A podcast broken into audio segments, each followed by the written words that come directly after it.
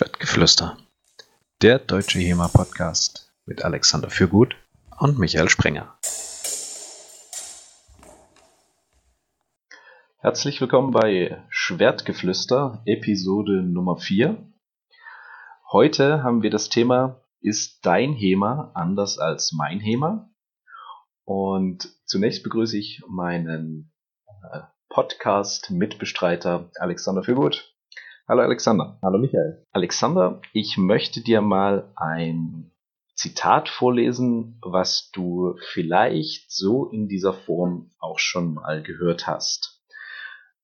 Kennst du das, wenn jemand zu dir kommt äh, und sagt, äh, Alex, also intonieren und freikämpfen, da sieht man keine historischen Techniken. Und ähm, Vielleicht hast du im Eifer des Gefechtes ja auch mal spontan geantwortet, ah, das, was in der Quelle steht, das funktioniert auch niemals im Freikampf. Kommt dir das bekannt vor? Nee, natürlich habe ich auf keinen Fall irgendwas in der Richtung schon jemals gehört, denn schließlich vertragen sich alle, wie wir wissen, in der HEMA-Szene immer ganz prima. Okay, das heißt, du würdest sagen, alle haben die gleiche Vorstellung davon, was HEMA ist und was es vor allem nicht ist? Ja, wir haben das ja in der letzten Episode schon so ein bisschen angeteasert, ähm, dass es scheinbar ja schon Unterschiede gibt in der Zielsetzung von dem, was die Leute möchten, der einzelne ist, der einzelne historische Fechter, als auch das, was die Vereine möchten. Und ich glaube, dass dieses, dass man in Freikämpfen, in Turnieren keine historischen Techniken sieht und dass man umgekehrt über irgendwelche Dinge aus der Quelle sagt, ja, aber das ist doch hier, das ist doch ganz großer Mist. Das, das eine Ding, also der Rest vielleicht okay, aber das hier funktioniert doch nie im Freikampf. Ähm, dass das nicht nur so ein fachliches Ding ist, dass man das ausdiskutiert und dann sind beide schlauer, sondern das ist ja so eine Endlosdiskussion. Die geht jetzt nicht erst seit gestern, sondern die ist schon seit, also seit ich dabei bin auf jeden Fall, Thema in der HEMA-Szene. Und wahrscheinlich ist das ein Kommunikationsproblem und gar kein fachliches Problem. Was meinst du dazu? Da stimme ich dir zu. Jetzt ist natürlich die Frage, Kommunikationsproblem entsteht ja aus verschiedenen Gründen.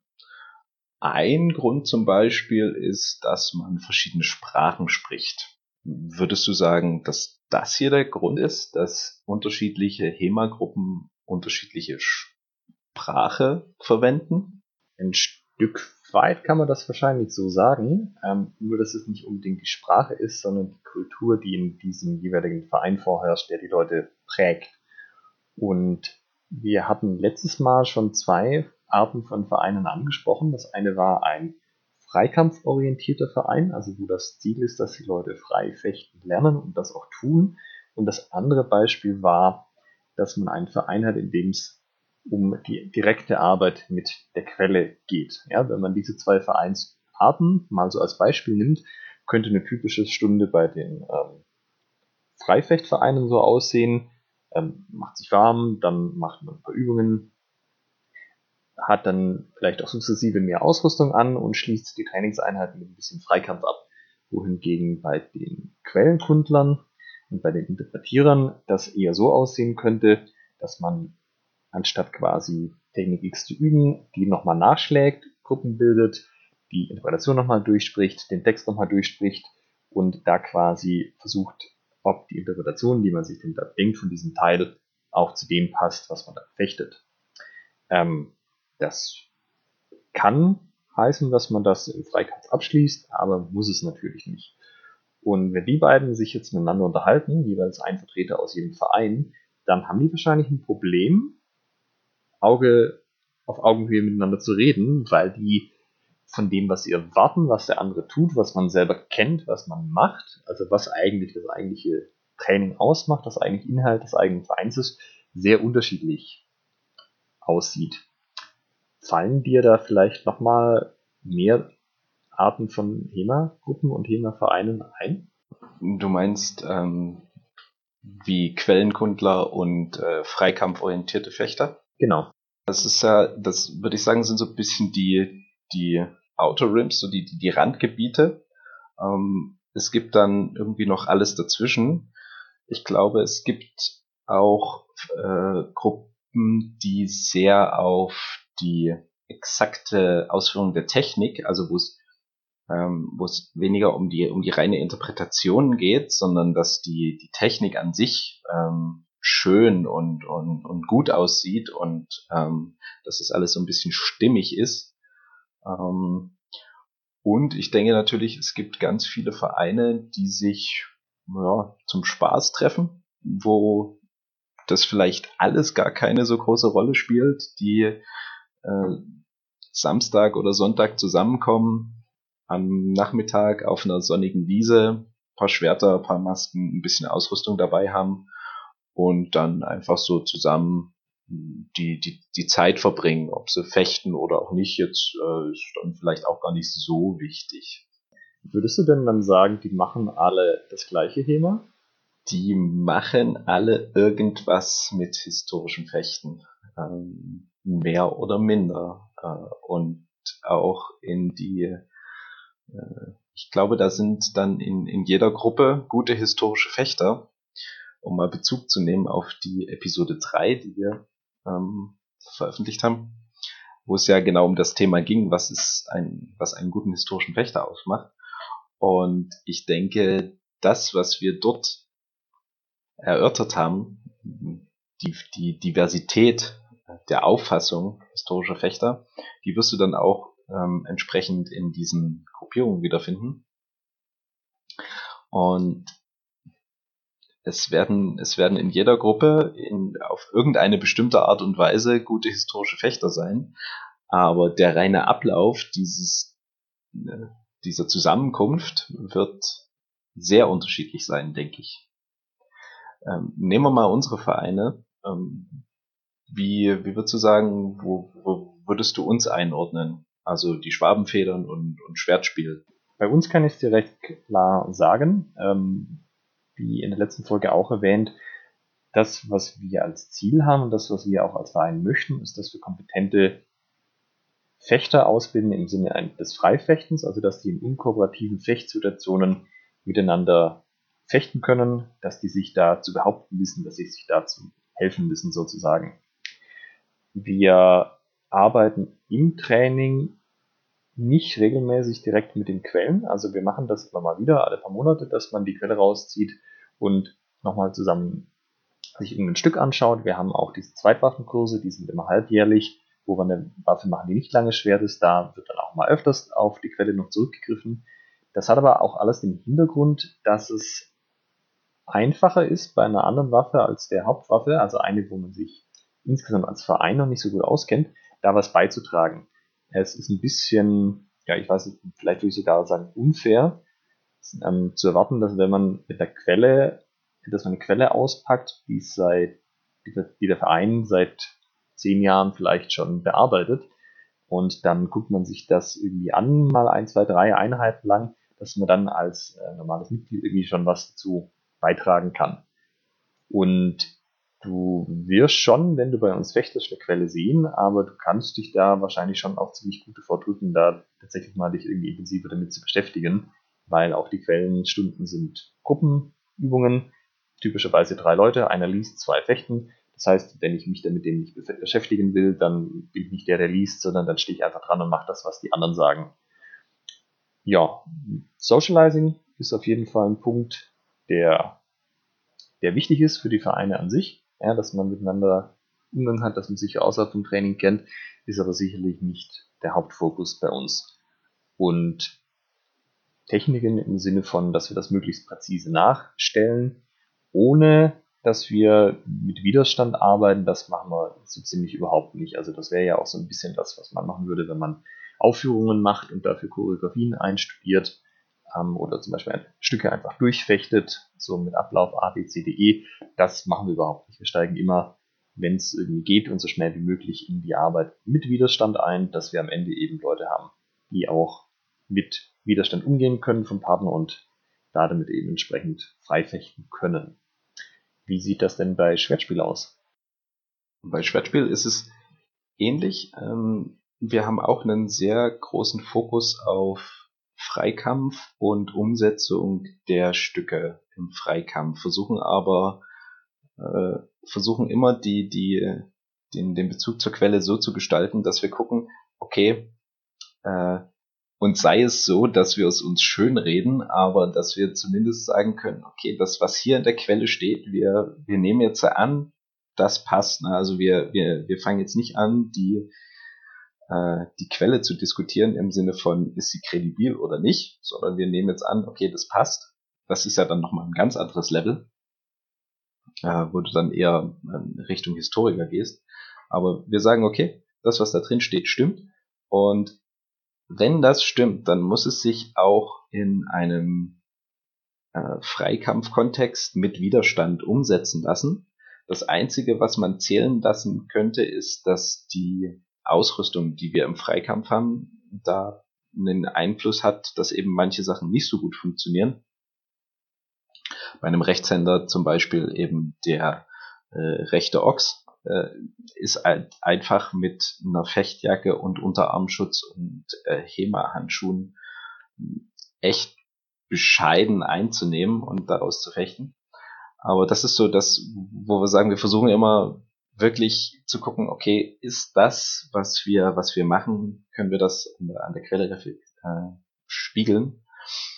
Ähm, und bei uns wird auch jedes Mitglied gezwungen, sich mal damit auseinanderzusetzen, denn wir haben von, von dem Grundkurs zum fortgeschrittenen Kurs eine, eine Prüfung und in der werden einfach Quellen äh, Informationen abgefragt und in dem Grundkurs ist auch ein Teil dabei, wo eigene Interpretationen, also bei uns ist das zu den Meisterheuen, zu den ersten Stücken der, der Meisterheue, also wirklich nur die, die Basics, aber dazu soll jeder eine eigene Interpretation anfertigen, um das wirklich mal komplett durchgearbeitet zu haben von das Lesen, das Nachstellen, ähm, dann Anpassungen machen. Ne? Das klappt ja nicht gleich beim ersten Mal. Dann auch vergleichen. Das sind dann auch Gruppenarbeiten, wo du verschiedene Gruppen hast. Das ist manchmal witzig, was, was dabei rauskommt. Also das, das ist wirklich, kann, kann sehr, sehr unterschiedlich sein, je nachdem, ob da jemand schon mal was gesehen hat, im eigenen Verein oder in anderen Verein. Aber genau mit dieser Thematik äh, müssen sich die, die Fechterinnen und Fechter bei uns sehr üppig auseinandersetzen. Ähm, Socializing ist auch ein sehr großer Aspekt bei uns.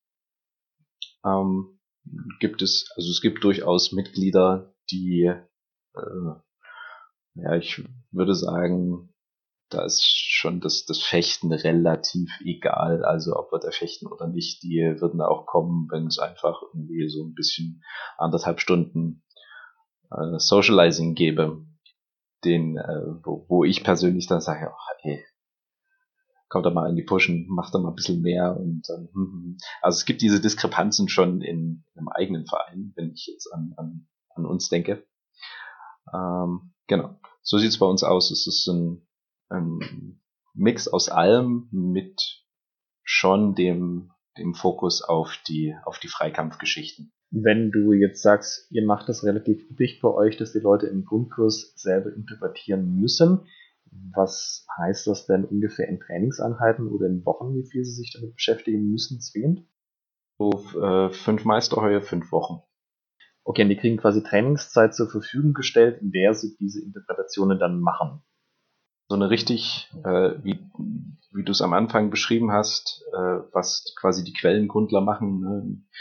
Ähm, man, man setzt sich zusammen, ähm, hat vielleicht schon zu Hause was vorbereitet, eine Interpretation, bespricht die in seiner, in seiner Gruppe, ähm, geht dann das, das Stück komplett durch, ähm, spricht die einzelnen Punkte an. Ne? Also es sind ja auch ähm, vom DDHF gab es von, von ein paar Jahren, ähm, das waren die, die ersten Trainertage. Da gab es dann so eine, so eine schöne Dokumente, die hatte Tore Wilkins damals erstellt wie man quasi eine, eine Quelle interpretiert. Ähm, das nutzen wir als, äh, das, das kriegen unsere, unsere Trainierenden. Und ähm, da sind dann eben auch so eine, so eine kritischen Fragen, mit der du deine Interpretation überprüfen kannst, äh, kannst dabei. Ähm, genau, um einmal den, den kompletten, um, um zu wissen, was es heißt, eine Quelle zu interpretieren und daraus ein praktikables Stück zu formen, was man dann auch anwenden kann. Das ist interessant. Wie reagieren denn die Leute bei euch drauf, wenn sie diese Interpretationen gemacht haben und sie sozusagen die Interpretationen eures Vereins dann lernen? Also Ihr habt ja sicherlich, ich nenne es mal eine Standardinterpretation für die verschiedenen Sachen, die bei euch im Verein gelehrt wird. Wie reagieren die Leute, nachdem sie das selber einmal durchlaufen haben und dann die regulären Sachen lernen? Na, was heißt die, die regulären Sachen lernen? Ähm, es ist so, dass wir die, also wir geben das dann nicht so krass vor. Wir sagen, okay, pass auf, ein Schielhau könnt ihr auf diese oder jene Art und Weise machen. Ähm, wichtig sind folgende Punkte und das ist dann eben im Allgemeinen bin ich selbst geschützt, ähm, treffe ich meinen Opponenten und ähm, stehe ich stabil und so eine Geschichten und äh, befolge ich die, die Eckpunkte, die jetzt in der, in, der, in der Quelle definiert sind. Also, dass ich zum Beispiel beim Schielhau, wenn wir jetzt bei dem Beispiel bleiben, mit der, der kurzen Schneide treffe. Und dann ist es relativ egal, ob äh, die ihre eigene Variante machen oder äh, die, die wir jetzt als äh, das, den, den Standard setzen. Es geht dann darum, das zum Funktionieren zu bringen.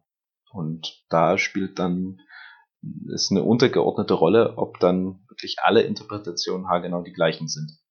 Okay, ich frage das deshalb, weil die Sache ist ja, wenn ich schon lange fechte, das schon intensiv mache und da auch ein gewisses Level erreicht habe, dann kenne ich viele kleine hm, Justierungen an der Körpermechanik, am Timing von diesen ganzen Techniken, dass selbst wenn der grobe Ablauf der gleiche sein sollte, dass, also von außen, dass ich immer noch an viele kleine Stellschrauben habe, um die Sache effizienter zu machen.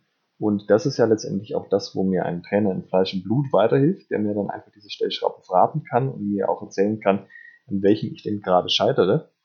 Und meine Erfahrung ist, die Leute kommen in der kurzen Zeit logischerweise nicht auf Ergebnisse, die irgendwie besser sind als das, was man sich in einer großen Gruppe von Leuten über Jahre hinweg gearbeitet hat. Und wenn man ihnen dann die Variante zeigt, auf dem Jetzt-Stand, also wo diese viele Erfahrung von vielen Leuten über viele Jahre schon eingeflossen ist, dann kann natürlich das, was sie sich selber ausgedacht haben, dann nie im Leben mithalten. Ja, das ist einfach nicht so gut wie das, was man dann gezeigt bekommt. Und ist es dann nicht ein bisschen auch, hm, also wenn man es rein von der, von der freifechterischen Perspektive aussieht, frustrierend für die Leute, dass sie sich erst das erarbeiten müssen und zu einem Ergebnis kommen und dann eigentlich merken, eigentlich das Ergebnis, was sie sich erarbeitet haben, vom Erge also das Resultat ist eigentlich nicht so wertvoll wie das, was dir einfach jemand hätte zeigen können. Der Prozess, das ist was anderes, ja, dass sie sich aktiv mit den Quellen beschäftigen, aber dass das Resultat am Ende eigentlich nicht wirklich allzu nützlich ist, unmittelbar für die Gruppe als Ganzes. Naja, das ist die Frage, ob das so ist. Ähm, das kann ja gut für den oder die Einz für den Einzelnen oder die Einzelne funktionieren, was sie sich da ausgedacht haben. Ähm, was dann natürlich äh, auch rauskommt, ist, äh, es gibt immer, äh, jetzt ist dann auch wieder die Frage, was ist gut oder schlecht und was ist besser oder schlechter. Ähm, aber es gibt zumeist eine bessere Interpretation, die in einem bestimmten Kontext, wenn wir dann Kriterien ausstellen, die die erfüllen muss, ähm, eben diese Kriterien ein Stück weit besser, zielführender erfüllt. Aber das ist ja auch meiner Meinung nach ein wichtiger Lernprozess bei einem Trainierenden, das, das zu akzeptieren, dass du sagst, okay, ich habe eine Interpretation und aber wahrscheinlich gibt es eine andere, die irgendwie besser funktioniert. Und auch das, was wir, was wir jetzt beibringen, wenn wir sagen, okay, wir haben jetzt eine, eine allgemeingültige Interpretation eines Haus oder eines Stichs oder einer Technik im Allgemeinen, dann ist es auch nicht der Weisheit letzter Schluss. Ähm, dann kommt einer von den, von den Schwabenfedern und zeigt uns seine oder ihre Variante vom, vom Schielhau und dann sagen wir, ja, das ist ja auch gut. Ne? Und das hat diese und jene Vorteile. Also ich, ich finde, das ist auch ein ganz, ganz wichtiger Aspekt, den man einem Trainierenden von Anfang an auch mit beibringen sollte. Und da ist meiner Philosophie nach immer das, der, das Lernen am, am effektivsten über Selbsterkenntnis. Wenn du halt wirklich diesen Prozess einmal gemacht hast, so wie hunderte, tausende andere vor dir auch Ähm, denn das ist im Prinzip dieser, dieser Prozess, den, den ganz viele historische Fechter machen. Ne, die haben eine Interpretation gemacht äh, und stellen die dann zur, zur Diskussion, zeigen jemand anders und jemand anders hat eben eine irgendwie anders geartete. Äh, und die funktioniert dann in einem bestimmten Kontext vielleicht sogar besser. Ähm, das heißt, es ist ja, das ist natürlich frustrierend, aber da kommt es eben auch auf den Trainer oder die Trainerin an, dann das entsprechend einzuordnen und dann nicht zu sagen, ah, deine Interpretation ist scheiße, guck mal, wir können das viel besser, sondern zu sagen, hey, ja, das ist deine Interpretation mit deinem jetzigen Wissen und mit unserem jetzigen Wissen, was ungefähr 10 oder 20 Jahre Hive-Bewusstsein ist, ähm, haben wir die Interpretation und wer weiß, wie es in fünf oder zehn Jahren dann entsprechend aussieht. Das, okay, interessant. Die Sache ist jetzt ja, es kann ja sein, gerade auch wenn Leute sich ähm, neu eurem Verein anschließen oder einen Grundkurs anfangen, das, was sie machen wollen, ist vielleicht Freifechten. Das ist das, was sie motiviert. Ähm, mittlerweile gibt es ja auch genug Videos auf YouTube, also genug Material, dass das durchaus sein könnte. Und die kommen jetzt zu euch und sagen, ah, interpretieren, ah, nee, da habe ich eigentlich keine Lust drauf. Und umgekehrt kann es ja sein, dass Leute zu euch kommen und sagen, jo, das mit den Quellen, das ist voll super, da habe ich mir schon alles durchgelesen, ich habe die Quelle schon dreimal durchgeackert. Ich freue mich, dass ich da jetzt endlich das im Verein machen kann, mit anderen Leuten zusammen. Und dann stellen die aber fest, ah, das ist eigentlich Teil vom Grundkurs, aber jetzt auch nicht der allergrößte und danach spielt es vielleicht auch nicht mehr so, so eine große Rolle. Ähm, hattet ihr diese Fälle mal? Also, dass der in die eine oder andere Richtung jemand ausgeschlagen hat?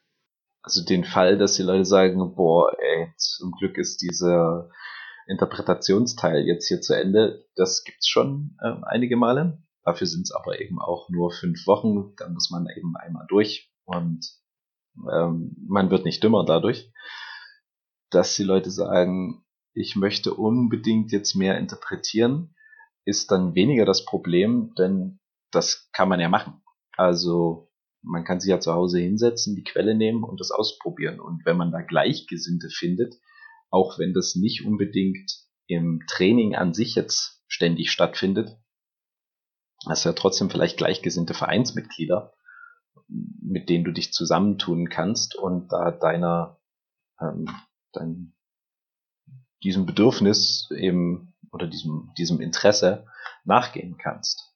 Okay, ich verstehe.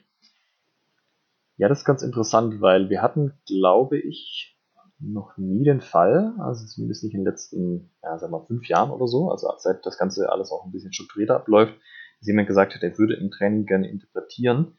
Das, was aber tatsächlich ein paar Mal vorkam, war, dass die Leute ähm, dann halt irgendwann im Gespräch mal haben durchblicken lassen, dass sie die Quelle durchaus gelesen haben und auch durchaus durchgearbeitet haben und dass sie den Eindruck haben, dass die Trainer wissen, wovon sie reden und auch quellenfest sind und dass ihnen das an dieser Stelle ausreicht, dass der Trainer offensichtlich weiß, wovon er redet und dass das dann sozusagen okay ist, dass für sie die, die Quelle an der Stelle abgehakt ist und dass sie dann nicht unbedingt selber nochmal im Training weiter reinschauen müssen.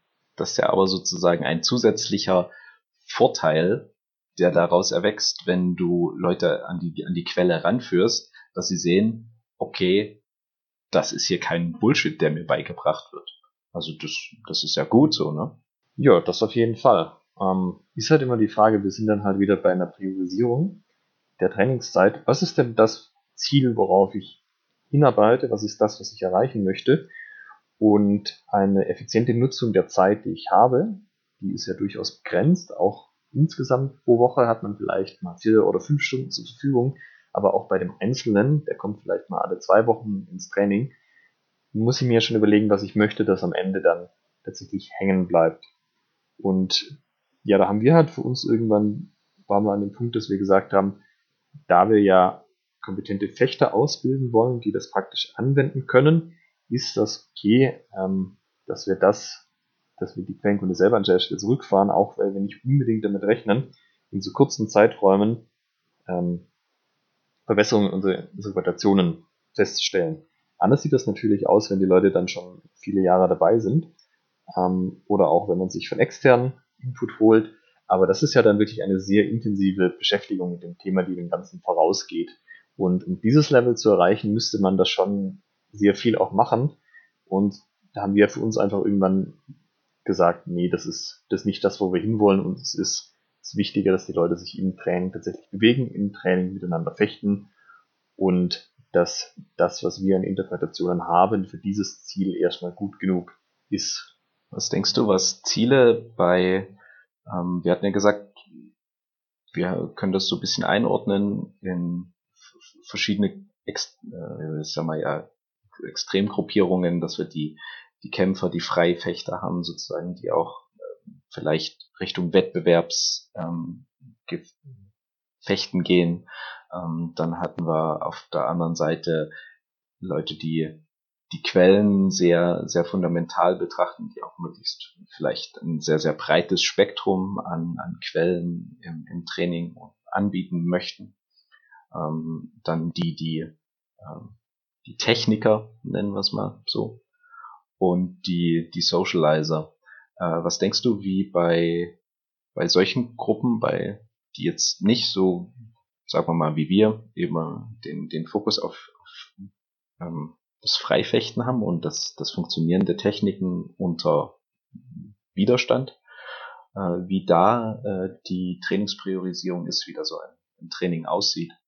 Ja, also das eine Beispiel hast du ja schon genannt. Ähm, also gerade die Gruppen, bei denen es um den, das gemeinsame Zusammensein, Zeit verbringen, sich miteinander vielleicht auch unterhalten oder halt generell miteinander interagieren geht, das muss ja gar nicht unbedingt einen festen Rahmen folgen. Das kann ja eben genau dieses sein, wie ja auch viele von uns angefangen haben. Man trifft sich irgendwo auf einer Wiese und ja, wird halt gefochten oder wird halt auch nicht gefochten. Ähm, es ist aber natürlich schon so, ich habe jetzt noch nicht so viele Trainings von anderen Vereinen tatsächlich besucht. Also ich kenne natürlich das, was auf Events gemacht wird von den jeweiligen Trainern, aber das ist ja üblicherweise auch keine gute Repräsentation von dem, wie im Verein trainiert wird. Und ich habe ein paar Vereine besucht, aber die waren eigentlich auch alle eher in der Freifechtrichtung Zielsetzung unterwegs. Also gut, der eine war schon so ein bisschen, da hat man schon auch gemerkt, dass er einen starken Socializing-Aspekt hatte. Ähm, da haben die Leute dann einfach mal Pause gemacht zwischendurch, sich auf die Tribüne gesetzt, miteinander geredet, zehn Minuten, sind dann wieder eingestiegen und ähm, ja immer so mindestens ein Viertel der Gruppe und das war völlig okay an dieser Stelle. Aber ich habe jetzt zum Beispiel nie irgendwie mal ein Training mitgemacht von bei einem anderen Verein, was sich vor allem um die Interpretation gedreht hat. Ich weiß natürlich noch, wie wir das früher gemacht haben, aber ja, weiß ich nicht, ob das irgendwie repräsentativ war für das, wie das jetzt heute noch abläuft. Weil das Problem bei den interpretierenden Sachen ist ja, wenn ich immer die gleiche Quelle mache, dann habe ich da Experten drin. Also dann können Leute, die relativ neu dazukommen, da nicht so viel beitragen tatsächlich. Weil egal, was die für einen Einwand haben, egal, was die für eine Diskussion aufmachen, derjenige, der da schon seit Jahren dabei ist, mit genau dieser Quelle zu arbeiten, wird die sicherlich alle gehört haben. Das heißt, die wechseln ja häufig auch die Quelle. Also die machen zum Beispiel die Danzig einmal durch von vorne bis hinten und holen sich als nächstes den Ringeck. Und wenn sie den Ringeck gemacht haben, ähm, machen sie vielleicht mit Paulus Kall weiter, ja, weil das halt immer die Sachen auch, dass es neuen Inhalt gibt, der dann wiederum nicht schon bei allen Einwänden vorbeackert ist, sondern der einfach, wo einfach neue Leute auch noch was beitragen können. Aber wie das jetzt konkret abläuft und wie vor allem auch mit diesem Zwiespalt umgegangen wird, dass ja irgendwie doch Leute dabei sind, die sich echt intensiv mit dem beschäftigt haben, aber auf der anderen Seite auch die neuen Leute vielleicht ihren Beitrag leisten wollten. Das kann ich dir tatsächlich nicht sagen. Hast du da irgendwie persönliche Erfahrungen gemacht? Ich weiß, wie es bei uns früher war. Das war deutlich ähm, choreografierter, techniklastiger. Da war aber auch noch, da kam noch hinzu, dass wir noch keine Standardinterpretation hatten. Also das war alles noch so ein bisschen am Anfang ähm, eine gewisse Selbstfindungsphase war da dabei wo wir erstmal überhaupt gucken mussten, okay, wie sieht das denn aus, wie funktioniert das? Und da haben wir de facto die, die Stücke durchgeturnt ähm, nach Anleitung und äh, ja, das dann so ein bisschen so, dass es passt, ne, dass alle Eckpunkte dann, die in der Quelle beschrieben waren, sich auch wiedergefunden haben bei dem, was wir, was wir da gemacht haben. Aber man hat dann immer gemerkt, im, im Freikampf, wenn wir dann mal äh, relativ unkooperativ äh, aufeinander losgegangen sind, da, da war davon nicht mehr so viel übrig. Also die, die Techniken so an sich, die haben gut gepasst. Ne? Jeder, jeder konnte dann das, das abrufen und auch die, die, die Stücke von, von vorne nach hinten. Ähm, aber es hat natürlich dann für den, für den Freikampf so ein bisschen was gefehlt. Ähm, hm. Ja, und reine, reine Socializing-Nummern, da, ich glaube, da hat man eine ganz gute Vorstellung davon, wie, wie das eher aussieht. Wir sind ja so ein bisschen auch damit eingestiegen, dass das ein zu Kommunikationsproblemen führt. Wenn ich jetzt natürlich alles aus der Freifechterbrille raus betrachte, dann weiß ich die anderen Punkte vielleicht gar nicht so unbedingt zu schätzen. Ja, also dann sage ich vielleicht, also das, was die machen, das ist irgendwie, wenn ich es positiv formuliere, nicht mein Ding, wenn ich es negativ formuliere, ja, die machen halt irgendeinen Scheiß da, das ist doch alles Schmarrn, was da passiert. Und das merkt man ja auch, dass sich diese Diskussionen ziehen sich seit einem Jahrzehnt mindestens durch die HEMA-Szene. Wenn man bei Ascladi im alten Forum recherchiert, falls man das noch irgendwo findet, äh, wahrscheinlich auch schon deutlich länger. Und können aber nicht so richtig beigelegt werden. Und ich glaube, die These hier, die man aufstellen kann, ist, es liegt einfach dran, dass die Leute das nicht sehen, dass sie eigentlich komplett unterschiedliche Ziele verfolgen als andere Leute, als andere Vereine, aber dass das auch okay ist. Ja? Also dass ich, wenn die Leute Spaß haben am Stücke durchmachen, am Techniktraining, an den Choreografien, dass sie das dann tun können und ähm, dass man vielleicht selber dann nicht sagen sollte, hier Leute, so geht das besser, solange sie mit dem zufrieden sind. Wenn die natürlich kommen und sagen, naja, wir haben jetzt auch diese Erfahrung gemacht, irgendwie können wir das im Freikampf nicht anwenden, woran liegt denn das? dann, das ist ein Dialog, den kann man sicher führen.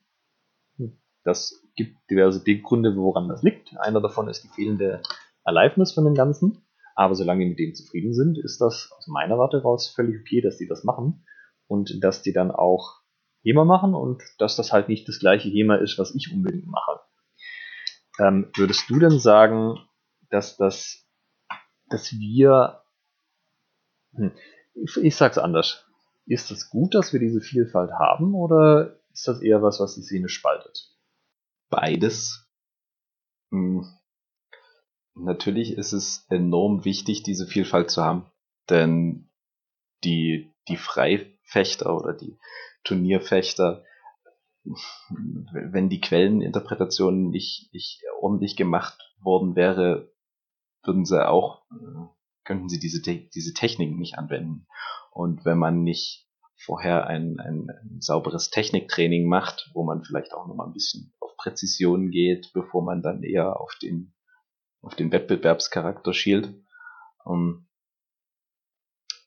also ich finde, das trägt alles für, zueinander äh, bei, ne? also in, in, in verschiedene Richtungen.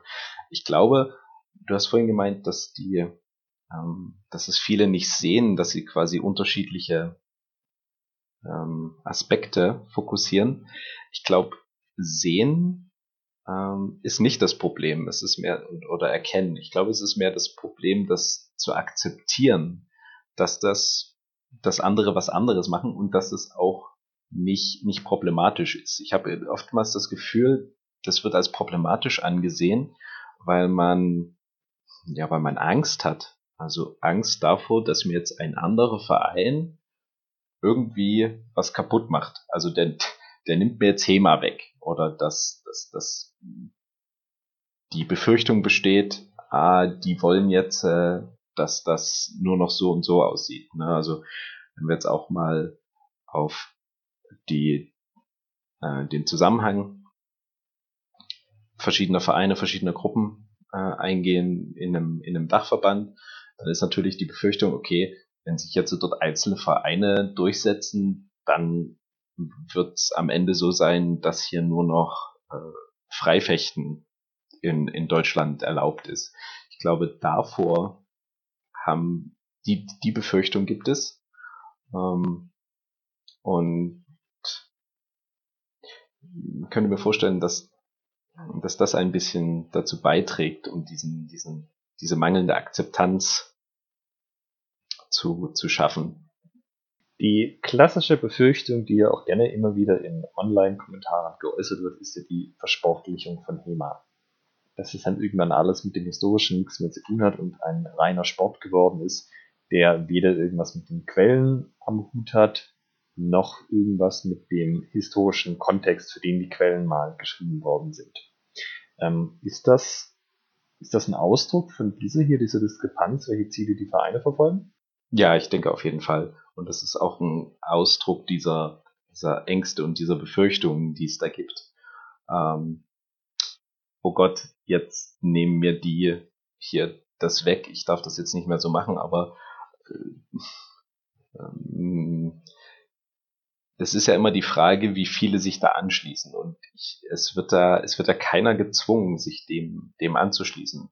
Ja, nur weil ihr als Schwabenfedern sagt, ja, ähm, wir trainieren auf diese, jene Weise, die eben sehr freikampflastig ist und auch ein Stück weit sehr wettbewerbsorientiert verglichen mit anderen Vereinen, dann heißt das ja noch lange nicht, dass ihr erstens das irgendjemandem vorschreibt und dass ihr allgemein äh, gültige Regeln aufstellt, wie jetzt äh, HEMA zu sein hat. Also es ist ja immer noch in der persönlichen Entscheidung, was heißt persönlich, aber in der, in der Entscheidung des Vereines, ob man das jetzt mitmacht oder nicht. Und wenn es Vereine gibt, die sagen, nee, Freikampf, damit haben wir eigentlich überhaupt nichts am Hut, dann hm, wird es höchstwahrscheinlich zu Diskussionen kommen, wenn man, wenn man das mal zur, zur Diskussion stellt. Ähm, ne, dann wird man höchstwahrscheinlich eine, eine andere Meinung von irgendjemandem bekommen. Aber das heißt ja lange nicht, dass ich daran was ändern muss als äh, Schulinhaber oder als, äh, als Verein. Kann es sein, dass es hier auch viel darum geht, wie das Außenbild von HEMA geprägt wird oder dass ein bestimmter Bereich sehr viel Aufmerksamkeit kriegt, während ein bestimmter anderer Bereich viel Aufmerksamkeit verloren hat? Also wenn ich mir das jetzt so überlege, natürlich hat am Anfang, als wir angefangen haben, ähm, war die Arbeit, die direkte Arbeit mit den Quellen das Ding, weil man, also ohne dass man weiß, wie das Kampfsystem funktioniert, was man da versucht zu fechten, äh, geht's ja irgendwie nicht weiter. Das heißt, das war irgendwie das, wo sich alle darauf gestützt haben und ja, hatten ja damals auch sonst nicht so viel. Außerdem war ja nicht so, dass es da schon YouTube-Videos gegeben hätte von Leuten, die das sehr gut können, ähm, die einem das jetzt irgendwie hätten näher bringen können. Das heißt, es blieb ja auch gar nichts anderes übrig.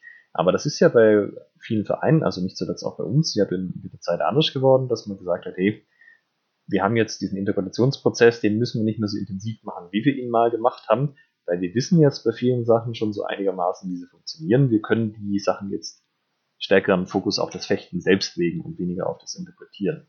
Und das ist ja auf jeden Fall mal eine wahrgenommene Veränderung. Ja, und Veränderungen, ja, das ist über die Frage. Also kann natürlich also immer sagen, Veränderungen sind generell gut oder schlecht oder was auch immer. Aber auf jeden Fall ist das halt ein wahrnehmbarer Prozess. Es ist nicht schon immer so gewesen.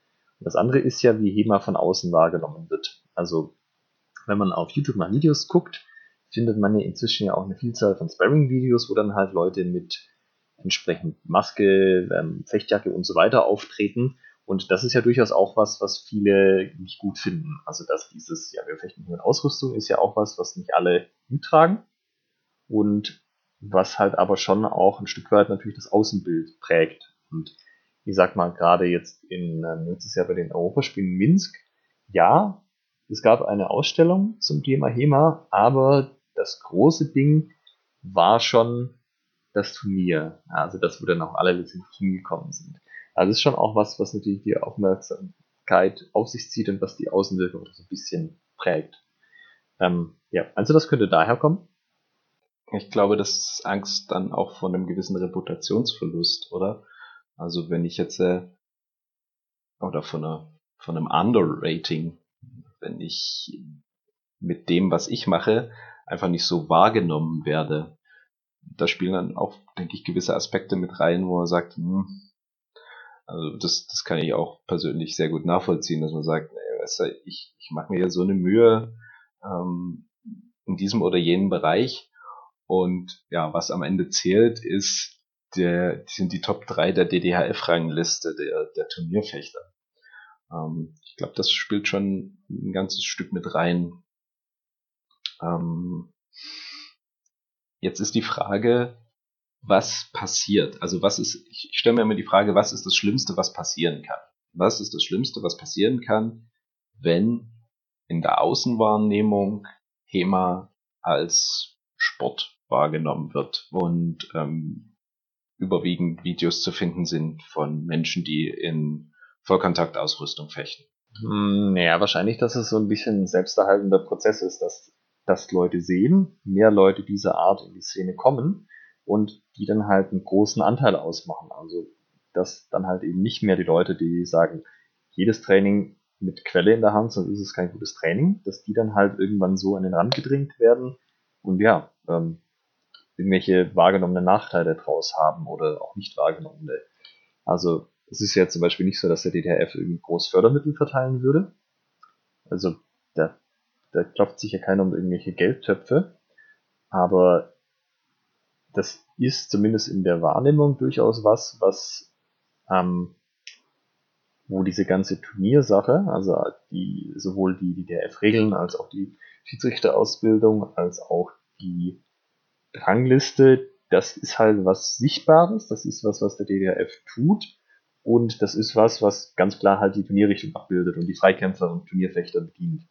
Und die Sachen, die jetzt eher irgendwie für Quellenarbeiter relevant wären, ähm, das wäre vielleicht sowas wie die Trainerausbildung, weiß ich nicht, die ist ja bisher leider noch nicht stattgefunden.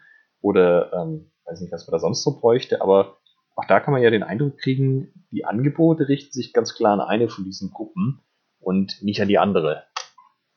Mm, ja, ähm, das heißt, das führt dazu, dass ein, die andere Gruppe ausstirbt, so wie ich dich jetzt richtig verstanden habe. Ist das, äh, meinst du das? Ja, also die Frage war ja, was die Angst dahinter ist und was das Schlimmste ist, was passieren könnte. Und der Worst Case wäre ja, dass keiner irgendwie mal eine Quelle aufgeschlagen hat, der in 10, 20 Jahren noch immer fechtet. Sondern die haben das halt von ihrem Trainer entsprechend gelernt. Der hat vielleicht noch Quellenbezug, vielleicht aber auch schon nicht mehr. Vielleicht ist er auch schon zweite, dritte, vierte Generation.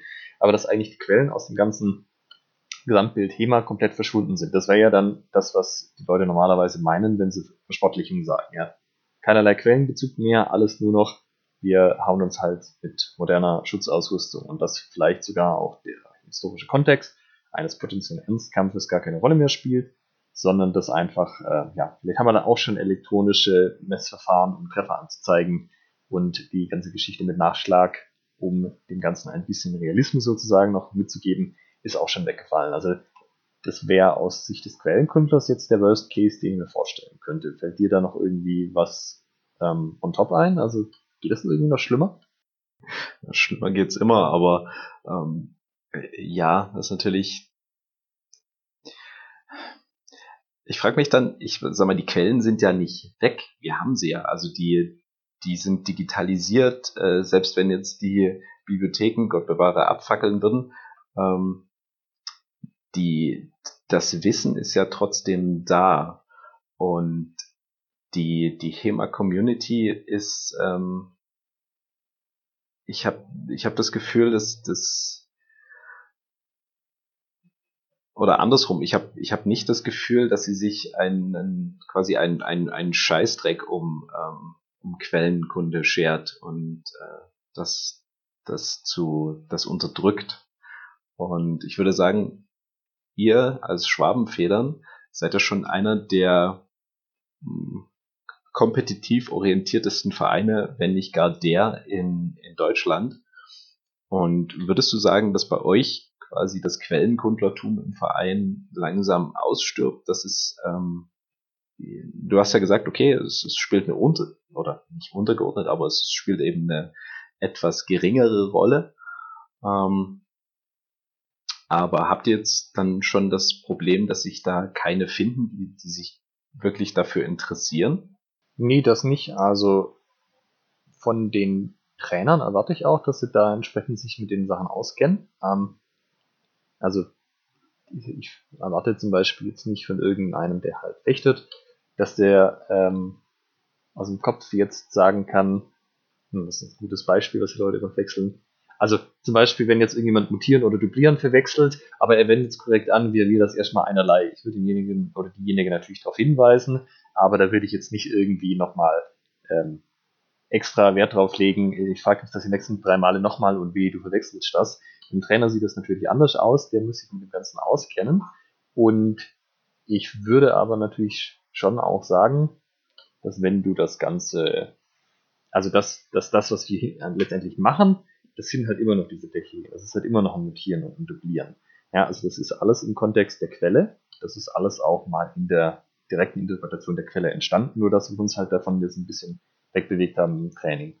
Und wenn, also das wäre, glaube ich, schon nicht so einfach jetzt zu sagen, guck mal, wir wollen jetzt hier in unserer Langschwertquelle was ähm, interpretieren, nicht einfach nur zur Übung, so wir machen das jetzt mal eine Stunde lang, sondern wir wollen eine komplett neue Interpretation erarbeiten aus irgendwelchen Gründen. Äh, weil dann würden die Leute ja sagen, ja, aber wir haben doch einen Zonhau und der funktioniert auch, was wissen da jetzt nochmal mit.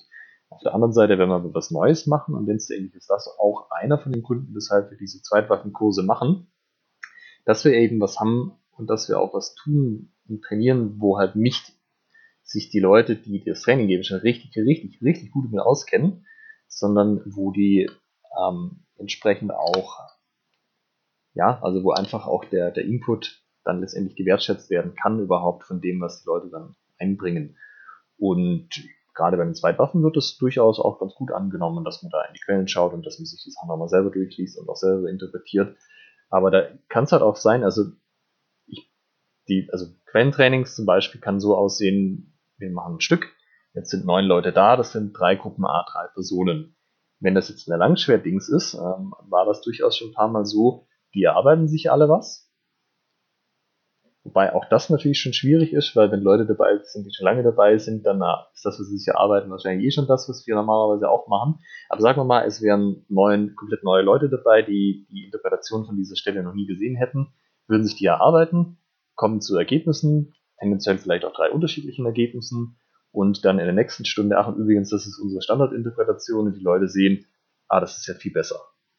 Umgekehrt aber, wenn wir jetzt zum Beispiel Papier machen, wie wir das jetzt dieses Semester tun, und da wird interpretiert und die Leute sagen, oh, ich habe da eine Idee, könnte das nicht so und so sein, dann kann es auch sein, dass die Leute, die den Kurs entsprechend moderieren, vorbereiten, halten, sagen, ja, stimmt, das ist voll die gute Idee, da hast du völlig recht damit und das Wissen in der Gruppe sich dann halt gesteigert hat. Und das wiederum gibt einem schon eine starke Wertschätzung, da ist auch eine ausreichend große Motivation da, dann sich damit zu beschäftigen. Aber halt auch deshalb, weil die Ergebnisse dann wirklich auch direkt verwertet werden, potenziell. Also zumindest ist das meine Wahrnehmung.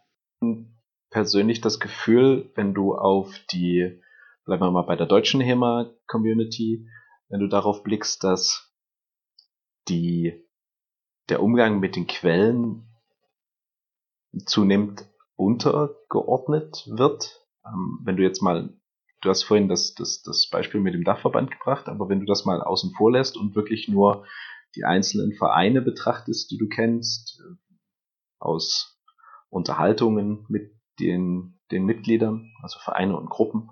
Ähm, ja. Wie äh, denkst du, dass das eine zunehmend untergeordnete Rolle spielt oder was ist deine Wahrnehmung? Also es ist schon weniger, als es äh, vor fünf, sechs, sieben, acht Jahren mal war. Einfach deshalb, weil viele Vereine inzwischen auch dazu übergehen, ähm, ein Training zu machen, wie man das halt in anderen Kampfsportarten und anderen Kampfkünsten auch hat. Also dass der Trainer letztendlich eine Stunde vorbereitet, die Übungen vorgibt und entsprechend weiß, wie die Sachen funktionieren und die hat versucht, den Leuten nach bestem Wissen und Gewissen beizubringen.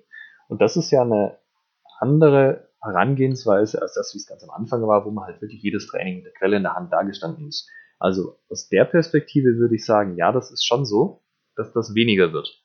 Die Frage ist jetzt eher, wie man das bewertet. Also ist das gut, weil das Verständnis dadurch ja offensichtlich größer geworden ist mit den Jahren von der Quelle und die Leute das auch anwenden können. Ich würde sagen ja, aber ich kann das auch völlig nachvollziehen, wenn Leute sagen, nee, das ist, da bewegen wir uns von den Wurzeln weg, weil so gesehen waren das ja schon die Wurzeln von uns allen. Aber ja, ist das, ist das, was man damals gemacht hat, dass man die direkte Interpretation gemacht hat, ist das der Selbstzweck? Ist das quasi HEMA oder ist das eine vorbereitende Tätigkeit für das, was einige Vereine jetzt machen, nämlich dass sie Leute im Verein haben, die wissen, wie die Sachen funktionieren, die die ausreichend gut können und diese Sachen an andere vielleicht sogar effizienterweise weitergeben können, als das die direkte Arbeit mit der Quelle kann. Okay.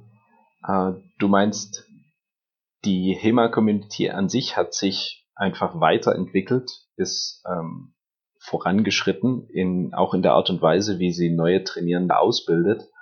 Die Grundlage dafür war eben das Quellenstudium, waren die ähm, Transkriptionen, waren die Übersetzungen und waren die Interpretationen. Und wir sind jetzt auf dem auf, aufgrund dessen, dass wir das, dass wir das hatten, dieses, ähm, äh, diesen, diesen, ich nenne es mal diesen, diesen Schatz, den wir zur Verfügung hatten, können wir uns jetzt äh, darauf berufen und können jetzt äh, ein etwas mehr strukturiertes Training im Sinne von ähm, Sport, äh, also ein, ein von Kampfsporttraining anbieten. Das kann man so sehen, ja. Also ob das halt ein Fortschritt ist oder nicht, ist dann letztendlich das, wo sich die Geister dann entscheiden. Ich denke schon, dass das ein Fortschritt ist, weil es einfach zeigt, dass wir mit dem Material viel vertrauter sind, als wir das vor zehn Jahren noch waren. Ja, also in dem Sinne ist ja das Wissen um unsere Quellen viel besser geworden. Wir haben ja auch viel mehr Quellen gefunden und also ich würde das als positive Entwicklung ansehen. Ja? Einfach dieses, es ist mehr Wissen da, die Leute kennen sich besser damit aus, die Sachen funktionieren auch besser. Wenn ich jetzt aber halt das damals als sozusagen ideal ansehe, was auf jeden Fall beibehalten werden sollte, dann ist das ja so mit das Schlimmste, was passieren konnte, dass man dann einfach die Quellen sozusagen beiseite legt und nur noch gelegentlich äh, referenziert, weil man glaubt, das besser verstanden zu haben. Und das ist ja schon was, ähm, ich weiß nicht, ob, ob das jemand mal tatsächlich so vertreten hat, aber ich meine schon, dass das auch mit ein Grund ist, ähm, wo diese Unterschiede und diese Wahrnehmung halt herkommt, dass das einfach, ähm, ja, dass alles in Richtung sich Versportlichung bewegt. Wenn wir mal zurückkommen zu unserem Eingangszitat, äh, in Turnieren sieht man keine historischen Techniken. Würdest du sagen, dass das heute, dass es so ist? Nee, also auf keinen Fall. Ich kann ja alleine meine eigenen Gefechte nehmen. Ähm, wer schon mal mit mir mehr als ein paar Runden geworfen hat, weiß ja, dass ich sehr gerne zum Beispiel mit Schienhau fechte. Das ist mit Abstand der Hau, den ich am meisten mache. Und auch, ähm, ja, ich kenne Leute, die haben ein knackiges Ansetzen, knackige Trailheue. Natürlich gibt es eine gewisse hm, Hierarchie oder eine gewisse Verteilung, dass manche Sachen öfters gemacht werden als andere, auch weil natürlich Turnierregeln bestimmte Sachen bevorzugen. Also zum Beispiel, wenn ich äh, das Ringen, wenn ich dem Ringen keinen, keinen Raum lasse und keine Zeit lasse, dass wenn Leute im Ringen sind, dass sie dann irgendwas drauf machen können, werde ich vermutlich nicht allzu viel sehen, was Würfe und Co. angeht. Aber das heißt ja nicht, dass das nicht da ist. Ähm, wo man schon argumentieren kann, sind bei taktischen Fragen. Also würde ich dieses, diese Technik in genau diese Situation anwenden, wenn das ein ernster Kampf wäre, ja oder nein. Das ist aber natürlich eine sehr müßige Diskussion, weil ähm, wissen kann ich es am Ende eh nicht. Und letztendlich, wenn ich so ein gutes Vertrauen zu meiner einen Technik habe, und das ist meine Spitzentechnik, dann, also dass ich die so gut kann, dass wenn ich glaube, jetzt wird es zumindest in einem Wettkampf ernst genug, ich, äh, dass ich, dass ich sie dann auspacke, dann ist das ja eigentlich auch die gleiche Technik, die ich verwenden würde, wenn es um irgendwas noch Ernsteres geht, wie meine körperliche Unversehrtheit. Und ja, es ist aber halt eine Frage, die wir nie beantworten können werden, weil ähm, es wird sicherlich keiner in den nächsten Jahren sich ein Duell auf Leben und Tod liefern und dann intensive ähm, Doppelblindstudien durchführen, wo er dann am besten zehn davon macht und zehn äh, Turnierkämpfe und das dann vergleicht. Also ja, das ist halt, kann man drüber reden, aber ich weiß nicht, ob das wirklich immer so, so zielführend ist an der Stelle. Alexander, ich möchte bitte die Doppelblindstudie Turnierfechten versus scharfer Ernstkampf. Also ich werde mich hier definitiv nicht als äh, Freiwilliger dafür melden. Aber falls du jemand findest, äh, der in einem entsprechenden Land mit entsprechenden Gesetzen das durchführt, fände ich es immer noch zumindest moralisch fragwürdig. Worüber haben wir heute geredet? Äh, wir haben festgestellt, äh, es gibt eine ganze Menge Sachen, die man sich so gegenseitig in der HEMA-Szene an den Kopf wirft. Wir hatten zu Eingangs das Zitat, in Turnieren sieht man ja gar keine historischen Techniken versus äh, das, was hier in der Quelle steht, funktioniert doch niemals so im Freikampf und so weiter und so fort. Hm, ich denke, wir können dann noch jetzt eine halbe Stunde mit solchen Zitaten füllen, die aber meiner Meinung nach alle Ausdruck eines Fakts sind, nämlich, dass wir in unseren verschiedenen HEMA-Gruppen alle zumindest leicht bis sehr unterschiedlichen Fokus haben auf das, was wir Wert legen, vielleicht auch woher wir kommen, womit wir angefangen haben, wann wir mit HEMA angefangen haben. Ich denke, Vereine, die vor 20 Jahren damit losgelegt haben, sind da auch noch ein bisschen anders aufgestellt als junge Vereine, die es jetzt vielleicht seit drei, vier, fünf Jahren gibt, die, ähm, was wir auch diskutiert haben, schon von einem gewissen Grundstock äh, jetzt profitieren, der vor 20 Jahren gelegt wurde. Und Alex, du hattest es äh, schön, schön angesprochen, äh, dass es ein, ein Kommunikationsproblem ist. Ja, und wahrscheinlich wäre es so, wenn wir uns alle ein bisschen weniger darauf fokussieren würden, dass das, was wir machen, unbedingt das Richtige ist und dass das das beste HEMA ist, was man machen kann. Ähm, ich glaube, dann wird vieles einfacher und dann kann man auch an vielen Stellen wieder in Dialoge treten und die Spezialisierung, die da ein Stück weit ja auch stattfindet, nutzen, ja, indem man halt einfach mit den Leuten wieder in Dialog treten kann und respektiert, dass das, was sie tun, vielleicht nicht das ist, was man selber tut, aber dass auch das durchaus seinen Wert hat und seine Daseinsberechtigung. Und ja, vielleicht kann man ja sogar noch was voneinander lernen. Man einer der anderen Gruppe vielleicht auch nicht immer so die Kompetenz abspricht für den, für den eigenen Fokusbereich. Also wenn ich jetzt Turnierfechter bin, ähm, dass ich nicht daran gehe, ach hier komm, der, der Bücherschmeißer, der hat ja gar keine Ahnung, was es heißt, hier ähm, auf, dem, auf, auf der Startlinie zu stehen. Und andersrum, der, der Turnierfechter, der kann ja nur sein, ja, dafür gut, der kann ja bloß sein Schielhau, der, äh, die anderen Techniken, die hat er bestimmt noch nicht mal gelesen. Ähm, wenn man da so ein bisschen open-minded rangeht äh, und sagt, okay, ja, sicherlich hat mein Gegenüber nicht die, oder vielleicht nicht die gleiche Kompetenz auf ähm, dem Bereich wie, wie ich, aber das heißt ja nicht, dass er, er oder sie mir nicht was Sinnvolles noch hier dazu beibringen kann oder dass es ein, ein dass es mich auch ein Stück weiterbringt, jetzt mir, mir das mal anzuhören. Ja, und was man natürlich auch bedenken sollte, wenn Leute tatsächlich vor 20 Jahren mit HEMA angefangen haben da vielleicht schon Anfang 30 waren, dann haben die jetzt äh, die 5, die 50 auch schon voll und das ist dann auch vielleicht nicht mehr das Alter, wo man dann noch anfängt, irgendwie in wilde Freigefechte einzusteigen. Also ich glaube, auch das ist durchaus was, was man sich nochmal klar machen muss. Ähm, wir alle werden älter, wir sind, wir bleiben nicht ewig jung und auch wenn Leute zum Beispiel altersbedingt einfach sagen, sie wollen bestimmte Sachen nicht mehr machen ähm, und sich auf einen anderen Schwerpunkt setzen, dass auch das äh, letztendlich eine natürliche Entwicklung ist und auch eigentlich zu begrüßen ist, weil sie dann das Szene erhalten bleiben, anstatt zum Beispiel zu sagen, hey, ich bin irgendwie aus dem Alter raus, wo ich noch richtig guter Freikämpfer werden kann. Ich lasse es einfach und mache was anderes. Die Episode hieß oder heißt noch, ist dein HEMA anders als mein HEMA? Und ich würde sagen, ja, auf jeden Fall. Und das ist auch gut so. Was meinst du, Alex? Ja, dem kann ich mich voll und ganz anschließen. Dann sind wir mit unserer heutigen Folge am Ende. Das war Episode 4 von Schwertgeflüster. Ähm, vielen Dank fürs Zuhören und bis zur nächsten Folge. Tschüss. Ciao.